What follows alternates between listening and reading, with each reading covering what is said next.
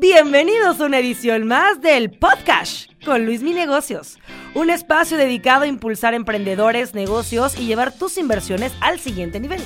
Todas las opiniones expresadas en este programa son a título personal, para fines informativos y no representan una posición oficial para la toma de decisiones. Hola, ¿qué tal? Bienvenidos a un programa más del podcast con Luis Mi Negocios. El día de hoy tenemos un invitado muy especial. Eh, en este episodio nos vamos a enfocar en temas de crecimiento en redes sociales, superación personal, cómo poder romperla en la vida hasta cierto, eh, hasta cierto punto cuando la adversidad es parte del juego. O sea, realmente esto es eh, lo que ahondaremos en este podcast. Y el invitado es el doctor Miguel Padilla, con una, uh, con una gran comunidad de seguidores en en Instagram, casi a los 200 mil. Un engagement de envidia, la verdad. Y eh, pues un TikTok que sube como espuma, ¿no? Cada vez que me meto al perfil, sube y sube y sube y sube. Esto también ya nos contará muy, muy bien qué es lo que hace el, doctor Miguel en, sus redes sociales, pero creo que va a ser un podcast donde vamos a aprender mucho, sobre todo eh, motivarnos y también divertirnos, ¿por qué no? Miguel, bienvenido. Hola a todos, ¿cómo están? Muchas gracias por invitarme. El tocayo, porque no sabían, a lo mejor yo también me llamo Luis Miguel, así que pues tocayo somos. Tocayos, tocayos. Buenísimo. Oye, doctor, eh, doctor, no, no, doctor. Miguel. Miguel. Miguel. de aquí en la próxima media hora. Los mics. Los mics, ya está. Em, ¿cómo, surgió, o sea, realmente el, darte a conocer en redes sociales? ¿Qué hace el doctor Miguel Padilla? Pues fíjate que yo siempre he tenido la necesidad como que de comunicar algo. Siempre. Pero además a mí yo tengo un problema con que me digan que soy influencer, de verdad. Siento que es un término que está un poquito prostituido. Yo estoy de acuerdo. ¿Verdad? Sí. O sea, como que los mismos influencers han caído en hacer muchas tonterías. Entonces, cuando me dicen, ay, ya te sientes influencer, digo, mm, no, además me cuesta un poco ese término porque mi contenido en general tiene la tendencia a ser educativo. O sea, yo tengo un canal que es exclusivamente de te enseño a hablar idiomas, te enseño a hablar eh, francés, por ejemplo, o italiano o inglés. Y eso es exclusivamente educativo y le fue muy bien.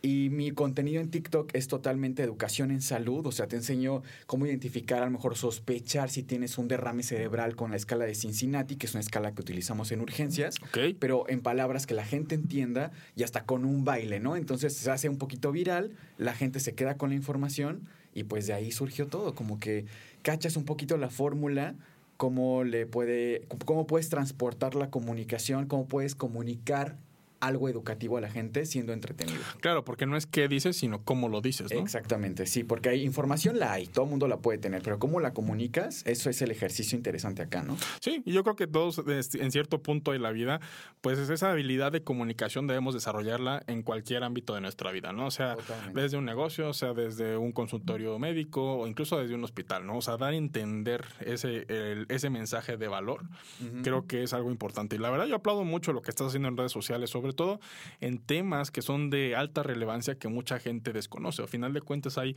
un nicho interesante ahí de muchas personas que ni idea, ¿no? Sobre todo eh, he visto, por ejemplo, mucho en temas de, te he visto hablar mucho temas de educación sexual, que a cómo hace falta en México. Total. Y en Latinoamérica.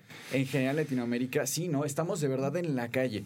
Y en nuestro medio, de pronto me da cuenta, ¿no? Vivimos en burbujas sociales pensamos que todos tenemos la misma educación en sexualidad y no es cierto. Te vas de espaldas cuando ves chavitos que piensan que se pueden embarazar con un beso. Hoy en 2021, que parecería como jajaja, qué risa, pero dices, oye, qué estrés que hay personas que se dan un beso hoy en día a los 13, 14 años y la chica está muerta de miedo porque piensa que está embarazada, ¿no? Entonces, y muchos otros temas, porque la educación sexual no parte nada más del acto sexual, sino todo lo que involucra. Claro. Pero si estamos en Latinoamérica muy en la calle en educación sexual, y creo que también esa es otra, otra situación que en mis redes han funcionado porque soy muy tutti frutti. O sea, hago como que idiomas en YouTube, hago de repente educación sexual en TikTok y medicina en general, pero me escriben muchísimos chavitos de 12, 14 años en Instagram, por ejemplo. Oye, este doctor Miguel, tengo duda en esto porque me salió esto aquí o pasó esto, ¿no? Entonces me ven como un doctor accesible, un doctor joven que, que dicen, me puedo acercar a él, no me va a juzgar, si le conté, oye, me metí ayer con fulanito, fulanita y tengo 15 años, porque yo lo que parto no es de juzgarte, es de educarte, que eso es importante. Para mí, por lo menos, la educación parte desde no solo la comunicación, como decíamos, sino desde la empatía, ¿no? Entonces, la educación sexual para mí es un tema también fundamental. O sea, más como un doctor de vida, ¿no? También. O sea, eh, o sea, tipo, tipo, tipo, ¿no? Pero es- eso está bien. O sea, que realmente tengamos esa apertura con las audiencias de que te tengan cierta confianza que no se la tienen incluso ni a sus mismos padres, ¿no? Totalmente, ¿no? Y aunque la tuvieran, desgraciadamente también... Hay escuchamos- mucha educación sesgada. Exactamente. En Querétaro, por ejemplo, que somos un estado muy conservador, siempre se escucha, ¿no? Los papás, es que yo quiero educar a mis hijos. Con mis hijos no te metas. Ok, va, perfecto. ¿Cuál es tu nivel de educación en sexualidad, papá? Híjole, pues estamos en la calle también. Entonces, a lo mejor, aunque hubiera la confianza, que no la hay, porque en México la educación sexual es un tabú en la mesa, tampoco los papás están educados. Necesitas estar educado para ser un educador. Y los papás muchas veces no entienden eso y ahí siempre hay un círculo que se rompe en tema de educación y por eso, como bien dices, los jóvenes de repente se... Ya digo los jóvenes, ya escucho, ya me hablé como... Ya, ¿qué edad tienes? Ya 27, No pero ya cuando dices los jóvenes... Sí, es que sí, o sea, ves, te madre. metes al TikTok y, oye, ¿cómo puedo invertir en mi caso, no? Siendo menor de edad, entonces, a ver, 16 ¿Cuánto traes, años, no? 30, 14, ay, ya, perdón, me- mi espalda. ya, ya, ya, ya estamos El así. reflujo. El reflujo. Totalmente. Pero bueno, digo, qué, qué, qué maravilla. La verdad, yo sí aplaudo mucho que haya este tipo de contenido de, de valor y sobre todo de alta relevancia, porque sí encontramos doctores, encontramos gente que tenga buen contenido, pero dices, por alguna razón no despega, por alguna razón no tiene esa audiencia que a lo mejor se merece el canal o la persona. Pero afortunadamente hay cada vez más espectro para, eh, Sí. más, cada vez más avidez para que las personas tengan acceso a estos canales. Tú que haces contenido educativo también, ¿consideras que es más fácil hacer contenido educativo que se haga viral hoy día? Porque hace Sí. cinco años no nos hubiera visto nadie. No, de hecho, caso chistoso, Luis Mi Negocio yo lo comencé hace tres años en YouTube. Literal, o sea, empecé a hacer subir videos de YouTube, subí como 10, 15 videos, acabé con cinco suscriptores y uno era mi mamá. Entonces fue, esto no pega, hasta que llegó TikTok.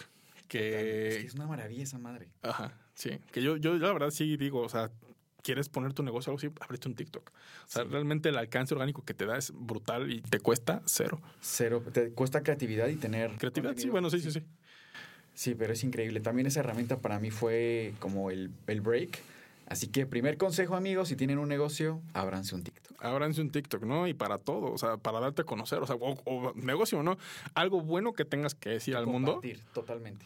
Sí, hoy yo creo que el contenido de valor está pegando más. O sea, la gente valora ya el contenido, vaya la redundancia, de valor. Porque puedes subir una tontería, a lo mejor lo típico que se podría hacer viral, pero son, van a ser influencers que van a pasar. Claro. O sea, van a estar un ratito y se van a ir. No por tirarle a nadie, pero por decirte Cuno, Mm. en cinco años nadie se va a acordar de él. La verdad. O, muchos otros, ¿no? Que, que van a estar dependiendo del escándalo y de buscando estrategias de ese tipo. Y de Pero- sus pieles perfectas. Exacto, pero la gente se harta. Claro. Al final de cuentas. En cambio, el contenido que nosotros hacemos, que se llama, me parece, contenido evergreen, contenido siempre verde, siempre es funcional. Siempre que tú busques un curso de inglés en YouTube, te va, te- yo te voy a aparecer ahí. Te me busques hoy, me busques dentro de cinco años, ahí voy a estar. Entonces, digo, no es que sea mi plan, ¿verdad? De vida ser influencer. Igual y sí, no O, sabemos. bueno, otra palabra, influyente, ¿no? Influyente. Ándale. Popular. Popular. es que estábamos hablando de eso fuera del aire, ¿no? Sí. Que, que realmente ya el término de influencer está muy choteado. Y también el tema de, de que, de que gente llega sin autenticidad, ¿no? Que realmente busca copiarte tu contenido y de repente te da coraje porque ves tu mismo contenido eh, y tiene más visualizaciones que tú dices, oye, oye. Te roban. Yo he visto varios, no vamos a decir nombres, pero he visto varios que dicen, ¿y cómo sabes tanto? Porque sigo a Juan Pablo Núñez. Y tú, No seas payaso. Yo he escuchado eso antes con Luis Mi Negocios y ni modo. imagínate, si pudiéramos demandar en TikTok, bueno, este- ahorita estaríamos en una cabina en Dubai. Exactamente. ¿Cuántos doctores no veo ya bailando? O, o sea, yo, yo fui el pionero doctor bailando haciendo el ridículo, pero mira, nueve millones de vistas, te enseñé cómo detectar anemia. Mira, lo que sí yo creo es que el que, eh, bueno, en casi todo, ¿eh? el que pega primero pega dos veces. O sea, podrán imitarte, pero nunca igualarte. Entonces, pues bueno, eh, yo creo que si te copian es señal de que estás haciendo bien las bien, cosas, totalmente. que encontraron un modelo de éxito en ti y lo quieren replicar, pero volvemos a lo mismo, no es sostenible. Pues hay que tomarlo como un halago. Sí, sí, ¿No? sí, la verdad, antes sí me molestaba, o sea, literal hervía agua en mi casa, pero ahora ya, ya, ya la verdad, hasta me río, ¿no? Pues que yo creo que así es en todo en la vida, ¿no? Ves que le va bien una tortillería, ¿qué haces? Pones una tortillería. Claro. Claro, así es. Y pues está bien, hay que tomarlo como un halago, qué bueno, que también les vaya bien, el sol sale para todos. No, sí, sin duda alguna. ¿no? Esa es una, es una lección clave, ¿no? Un punto, punto clave y buena lección para el día de hoy. Y la segunda, fíjate que un día yo, yo te encontré en un live que estabas haciendo, donde contabas tu historia de vida, que creo que es bastante inspiradora, sobre todo el tema de la universidad, cómo te la fondeaste, ¿no? Eh, bueno, igual yo, yo también tuve mis, mis carencias hasta cierto punto, el tema de la universidad, eh, mi familia la pasó complicada, pero en tu caso vendías tacos de canasta para fondear tu universidad. Bueno, primero, obviamente estudiaste eh, medicina, pero ¿cómo fue ese de quiero estudiar medicina?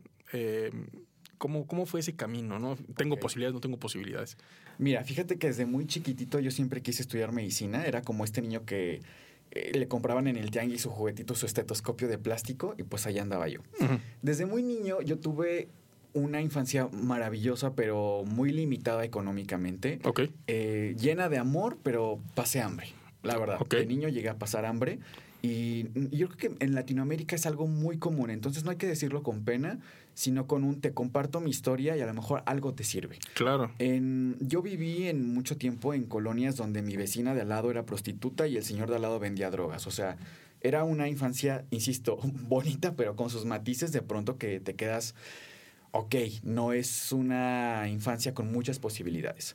Em, después, pues paso la, la preparatoria, pasan fechas donde yo estudié en la UAC, en la Universidad Autónoma de Querétaro.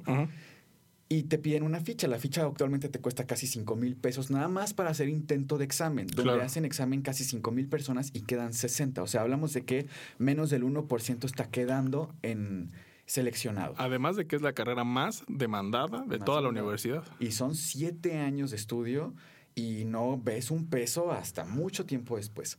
Entonces yo dije, bueno, ¿qué hago? ¿Qué hago? ¿Qué hago? Intenté la primera vez, no quedé, porque además, bueno, no es que no haya quedado, ni siquiera pude pagarme la ficha la primera vez. Dije, ok, ¿qué hago? La segunda, otro intento. Pero yo siempre tuve que trabajar. O sea, mi yo siempre he sido un niño como muy ñoño, muy nerd, muy de estar leyendo. Mi primer libro yo me lo compré vendiendo flores que cortaba de la calle, esas flores que tú ves en las banquetas. Ok. Así me las cortaba y me iba al semáforo a venderlas. A escondidas, obviamente, de mis papás, que no lo hubieran permitido, pero yo quería mi libro. Me costó 27 pesos. Fue el libro del Principito, que todavía tengo ahí. Ajá. O sea, siempre como que yo buscaba la manera de decir, quiero esto, quiero un libro, pues a buscarle. Había niños que soñaban con tener la PlayStation, con... yo quería un mendigo libro. Em, después, bueno, regresamos a la preparatoria, pasan las fechas y pues no, no había dinero para la ficha, me metí a trabajar, trabajaba eh, lavando tinacos en la mañana eh, y pues bueno, ni modo, era, era una, es una friega, es una friega lavar tinacos. Y después me iba a trabajar a una tiendita o a Soriana, ahí estuve, el comercial. Ok. Bueno, trabajaste en Soriana, que es un supermercado muy conocido en México. Trabajé en Cinepolis, trabajé en Soriana, trabajé en Hawaiian Paradise, trabajé en tiendas, trabajé en muchísimos lados. Wow. Entonces, pues junté para mi ficha y en ese inter, eh, una amiga le llama a mi mamá y le dice, oye, conseguí una beca para la UVM para que te vayas a estudiar allá. Y digo, pues va, vamos a intentar. Eh, estuve ahí yo creo que un mes, porque no, no, no pude pagarme ni el primer mes, porque pues no nada más, y ahí entendí muchas cosas del privilegio de estudiar en México, porque no es solo te pagas la colegiatura, es te pagas la comida, te pagas el transporte, te pagas los libros, te pagas muchas cosas. Dije, no, no aguante, eh, me planteé hacer intento en la médico militar, mi mamá estaba con una profunda depresión en ese entonces, además temas familiares, Ok. y pues dije, no, no es para mí, ¿qué hago? Pues otra vez en la UAC. Total. Intento, digo, voy a dar todo de mí y lo logré. De hecho, tuve los puntajes más altos de, de toda mi generación. Me fue súper bien. Pero en ese transcurso, pues vuelta a lo mismo. Te das cuenta de los gastos que hay. Yo no podía dejar de trabajar. Eh, y eso te cuesta trabajo porque es estudiar una carrera como la es medicina, Tan demandante. tan demandante y de pronto tener que trabajar y luego a qué hora estudias. Claro. O sea, en las madrugadas. Yo en los camiones, y yo así aprendí idiomas, creo que esto nunca lo había contado, pero yo aprendí idiomas en los camiones con un libro y me iba durmiendo, pero iba aprendiendo porque quería aprender algo más. Yo siempre he dicho que el que sabe de una sola cosa, pues no sabe nada, ¿no? Y en medicina es muy bien sabido eso. Si solo sabes de medicina, en realidad no sabes de nada. Total, eh, pasan los semestres, sigo trabajando aquí y allá, buscando la manera, hasta que pues eh, dije, ¿y si vendo tacos de canasta? Pero yo no sabía hacer tacos de canasta. Tacos, tacos de canasta, tacos. pues ahí me tienes buscando en. YouTube, literal. ¿Cómo, hacer, tacos, de canasta? Pues que voy por mi hielera, ahí al Oxxo, de, me costó 100 pesos, y me puse a hacer. Y la primera vez que hice tacos de canasta, hice 60 tacos. Y los puse a- atrás de un, un mecánico. Se vendieron todos como en 15 minutos. Yo dije, oye, pues traje poquitos, pero se vendieron muy rápido. Han de estar muy buenos. Y sí, estaban, muy- no, lo que sabe cada quien, cocinó muy bien. Ok, te digo que eres un estuche de monerías. Sí. que... Y pues ahí me tienes que tenía que vender tacos y, y lo, no tenía que, aparte disfrutaba, pero siempre los comentarios, ¿no? Mm. Oye, porque vendía en una colonia que aquí se llama Hacienda La Gloria. Ok. Ahí yo tenía mi puesto. Que es una colonia pues muchísimo más de posibilidades económicas más elevadas que donde yo vivía, ¿no? Y las señoras llegaban. Oye, hijito, estás muy güerito para vender tacos. Oye, hijito, estás muy guapo para aventar. Pues, señora, yo tengo hambre. No, o sea, yo no vivo de mi rostro, señora. Vivo de Ojalá, dinero. ojalá. y pues así, y, y te digo, pasé muchas peripecias de que los pantalones, por ejemplo, que tienen que ser blancos, cierto tipo de pantalón para entrar a la universidad, yo los compraba usados y como no había de mi talla, los tenía que romper de la cintura. Andaba yo, no, yo parecía por diosero, yo no sé cómo, nadie me decía nada. Traía los pantalones rotos, zapatos usados eh, y pues vendiendo tacos. Eso sí, siempre bien bañado. Mm. Pero, híjole, sí, sí fue, fue duro. Por eso cuando me dicen, ¿tú volverías a estudiar medicina? No, yo no. Pero por... En esas condiciones. Ah, ah, ok. O sea, pero Sí. condiciones diferentes. No, tampoco. increíble. No, sí, Sí, sí, condiciones diferentes, sí. O sea, si hubiera tenido la posibilidad de estudiar en universidades, en la UEM, en la NAHUAC. No, el agua hombre. ponle que también, la verdad, lo que sabe cada quien es la de las mejores del país. Sí, es cierto. O es sea, cierto. más bien que con comodidades. Con- exactamente, con las comodidades de no tener que preocuparte de mañana qué voy a comer, nada más me preocupo por estudiar. Ese es un privilegio en nuestro país. No, claro, sí. Sí, o sea, creo que ya llegar a la educación pública superior, bueno, educación Eh, superior, sí. sí. definitivamente no es un lujo que nos podamos dar todos. Sí, con nuestras Totalmente. escaseces. Ya es un lujo. Sí. O sea, yo, yo digo, no, no tanto como tú, pero sí era de agarra tu camión cinco y media de la mañana porque haz dos escalas, vivía un poco lejos de la universidad, llega dormido a clase de 7 de la mañana, matemáticas para acabarle de fregar, era como, oh, no. Pero, Sí, claro. pero bueno, digo, creo que dentro de la adversidad te forma el carácter, ¿no? O Sí. sea, para, para bien, ¿no? Yo creo que el Miguel Padilla de hoy es eso gracias a todo lo que viviste. Sí, Porque también. de otra manera, pues sí, muy cómodo, muy diferente. Creo que no te hubieras aventado a hacer las cosas que estás haciendo, tu canal de idiomas. ¿Para qué? O sea, si ya estás en cierto nivel de comodidad, Ujú. mm, podrías ser excelente médico, sí, sin duda. Pero toda esta versatilidad o todo este impacto que estás dando a la gente, a la sociedad, yo me atrevo a decir a que no lo hubieras hecho. Porque no tienes Totalmente. necesidad de. Pudiera haber, sí, pero las probabilidades son menores, ¿no? Sí, aparte fíjate, yo conozco mucha gente que, que, por ejemplo, le da pena ir a vender algo para subsistir. O sea, de verdad batallan, no nada más con cómo lo voy a vender, qué voy a vender, no, la vergüenza que les da el ponerse en una posición de necesidad, pero para subsistir, ¿no? El, el decir, necesito trabajar porque pues necesito comer. Claro. Hay gente que le da muchísima pena hacer eso.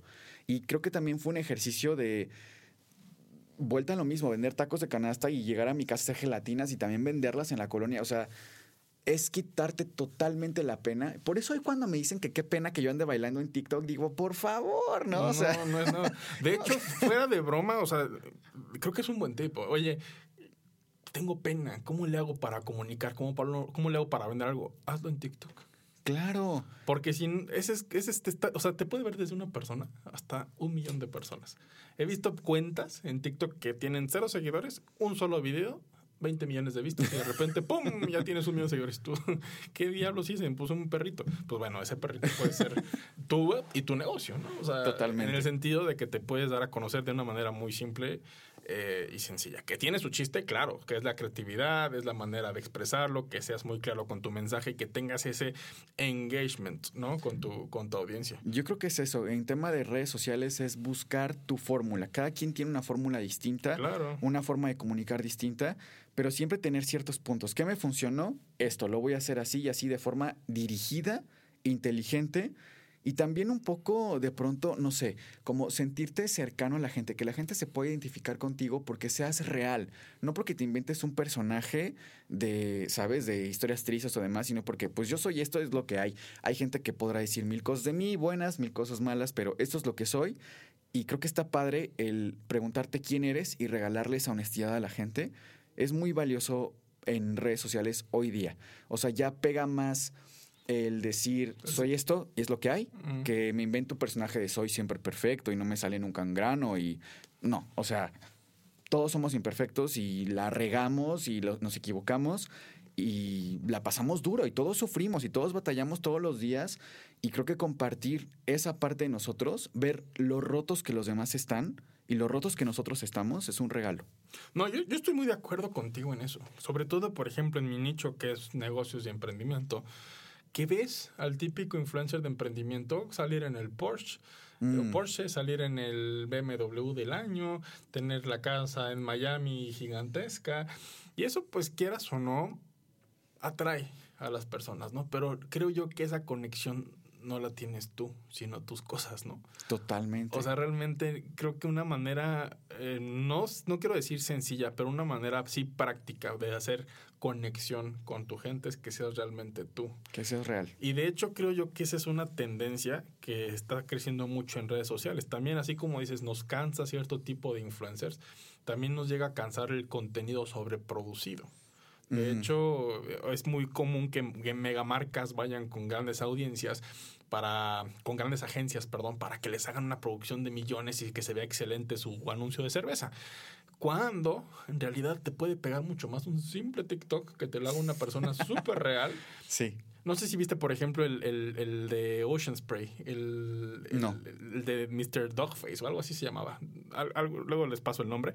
Pero fue un influencer en Estados Unidos donde pasa con una patineta escuchando la canción de Ya Jules. sé cuál. Ya Sí, sabes sí, cuál. ya. Con su botella de, de Ocean Spray. Viral como la fregada. Sí, 58 millones de vistas. Cuando el señor era, pues prácticamente, no sé cómo les dicen, chicanos. Ah, Sí. Ajá, como chicano allá en Estados Unidos, en su patineta, como una canción. Así que qué tranquilidad, qué paz Sí. transmite este cuate.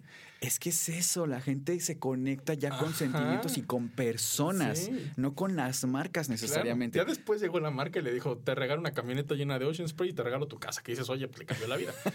Totalmente. Ojalá se me ocurriera traer un, no sé, algo tomando y que me agarren en mi patín. y, Ay. Sí. Pero, pero es que nunca sabes, ¿no? Digo, eso, yo creo que un buen, un buen golpe de suerte hubo ahí, pero realmente eso es lo que ya busca cada vez la, la gente, ¿no? No, y te aseguro que el señor cuando lo grabó ni siquiera estaba pensando en todo lo que venía después, sino que fue algo totalmente genuino. Y, e insisto, creo que eso es también lo padre de redes sociales, que a veces pensamos, no, es que estamos viviendo a través de las redes sociales, es que las redes sociales ya se quedaron, o sea, y hay que acostumbrarnos a ellas, más bien hay que un poquito saber jugar con las herramientas como son herramientas de trabajo o de plano, ¿sabes qué? Bueno, hay que separarnos también y hay que vivir sin redes de pronto, ¿no? Que también es válido. Hace año, hace año y medio te hubieras imaginado el boom que hubieras tenido ahora. No, mira, te soy muy sincero y quizá no debería decir esto, Dilo, dilo. pero. ay. pero yo, por ejemplo, pues económicamente también tu vida cambia.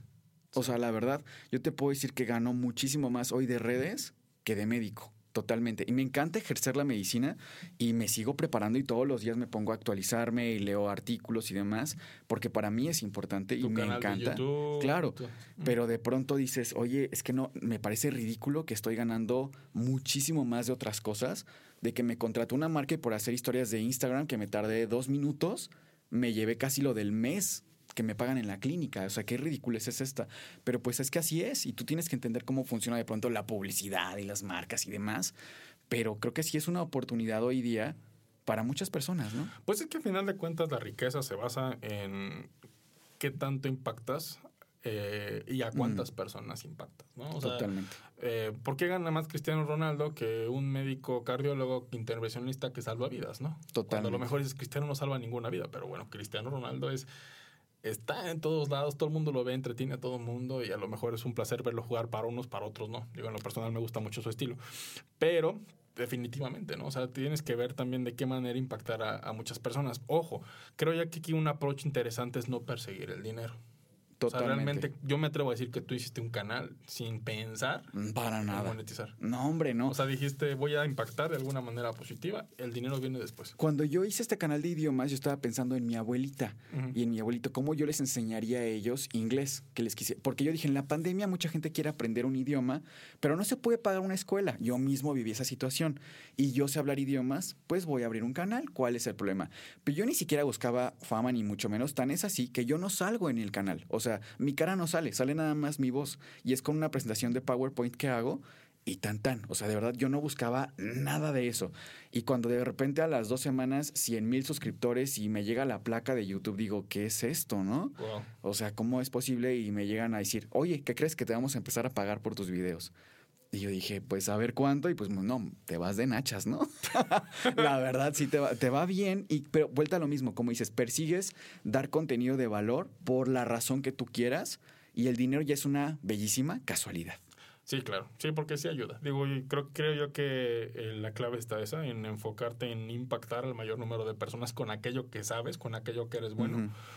Y posteriormente, pues vendrá el, tema económico. Sí, porque lo cierto es que muchísima gente también, y, y yo lo veo, ¿no? O sea, eh, yo sueño con dedicarme a redes sociales y vivir de eso. Es que también sí es trabajo, sí es una frieguita, pero también es un poco un golpe de suerte hasta cierto punto. Siento que es una combinación de Sí. muchas cosas. Sí, sin duda. O sea, porque hay gente que a lo mejor se puede dedicar horas todos los días a producir videos.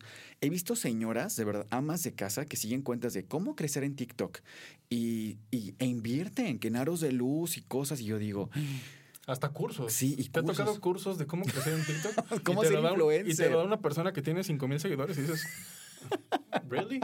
¿Really quiero esto? pero la gente que lo paga, oye, o sea, es que Es que, es que mira, sí, creo que falta mucho eso. O sea, también en, en nuestra sociedad hay mucho criterio. Sí, pero yo, yo definitivamente alentaría a, las a, la, a la población a que se preparara más en ser una persona que vive de algo eh, tradicional que de redes sociales. Que redes sociales es algo como secundario totalmente. Porque lo cierto es que cualquiera de nosotros, cualquier persona que tú agarras en la calle, cualquiera así sin ver, lo puedes convertir en influencer. Pero un influencer difícilmente se puede convertir en médico, en economista, en historiador, etcétera. O sea, la verdad es que esa ventaja siempre la vas a tener. Y creo que es importante nunca menospreciar la educación universitaria, aunque te cueste mucho trabajo, siempre ser una persona educada, o aunque no sea en universidad, pueden ser cursos y demás, pero es que siempre busques la educación y que a partir de ahí puedas generar un contenido es muy valioso. Siempre, ¿no? Y vuelta a lo mismo, la tendencia hoy día es el contenido de valor. Wow, qué testimonio. Justamente, mira, casi siempre concluyo con, con este tipo de, de invitaciones en el podcast de qué consejo le das a las nuevas generaciones, lo acabas de decir, ¿no? O sea, Sí, edúquense. que edúquense, ¿no? O La no- educación lo es no todo. hay, no hay mayor inversión que la educación. Eh, nadie te la puede quitar, Exacto. nadie te la puede robar. No es una posición material, sino intelectual y eso vale oro, ¿no? Porque a partir de la educación es el motor en el que tú cambias vidas. Totalmente. Además, vuelta a lo mismo. Ser influencer se te puede acabar mañana. Por X razón. Te cansé. Hoy mi te nos cancelarán mañana. Quién sabe. Yo todos los días me despierto. ¿Me habrán cancelado hoy? No. Bueno, seguimos en redes. Pero puede ser. O sea, te pueden cancelar, se te puede acabar, lo que sea. Pero tu educación. Sí, más ahora en estas generaciones que están cancelando Los Ángeles Azules. A Speedy González. A Speedy González. Y ya hasta me da risa las películas de Disney que te dicen, eh, perdón por lo que hicimos en su momento, no era Ah, adecuado sí, para claro. estos tiempos, pero no vamos a cambiarle nada. O sea, ya tienes que haber disclaimer para que la gente no se te ofenda. Debería ser más de contexto, pero bueno, ya saben, las generaciones. De acuerdo. Miguel, ¿qué sigue para Miguel Proyecto Miguel Padilla? Doctor Miguel Padilla. Pues sigue bueno, a sí. nivel, a nivel redes. A nivel redes sigue un nuevo canal que se llama Soy Miguel. Y en este canal, es que yo soy muy ñoño, personas que me están viendo. Yo dis- pido disculpas porque pues mi contenido, les aviso, por ejemplo, quiero hacer un, un tipo de video que va a ser recreando pinturas famosas. Entonces, la vamos a recrear en fotografía. La primera va a ser autorretrato de Vincent Van Gogh.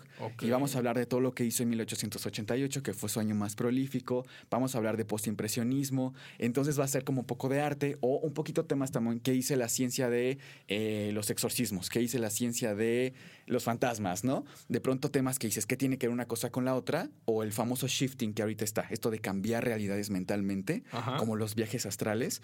Vamos a hablar de qué relación tiene con la teoría de cuerdas, por ejemplo. Entonces, eso es como la física también me gusta un poco. Entonces, pues ahí vamos a andar.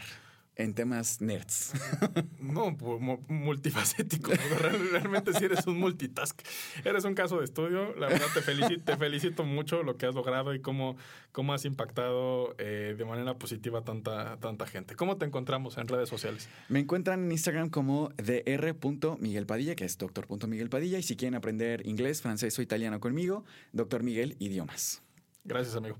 De nada, muchísimas gracias aquí por tenerme a todos. Un beso, un abrazo. Este fue el podcast con Luis Mi Negocios. Hasta la próxima emisión. Recuerda suscribirte al podcast y unirte a la comunidad en arroba Luis en TikTok, Instagram y YouTube.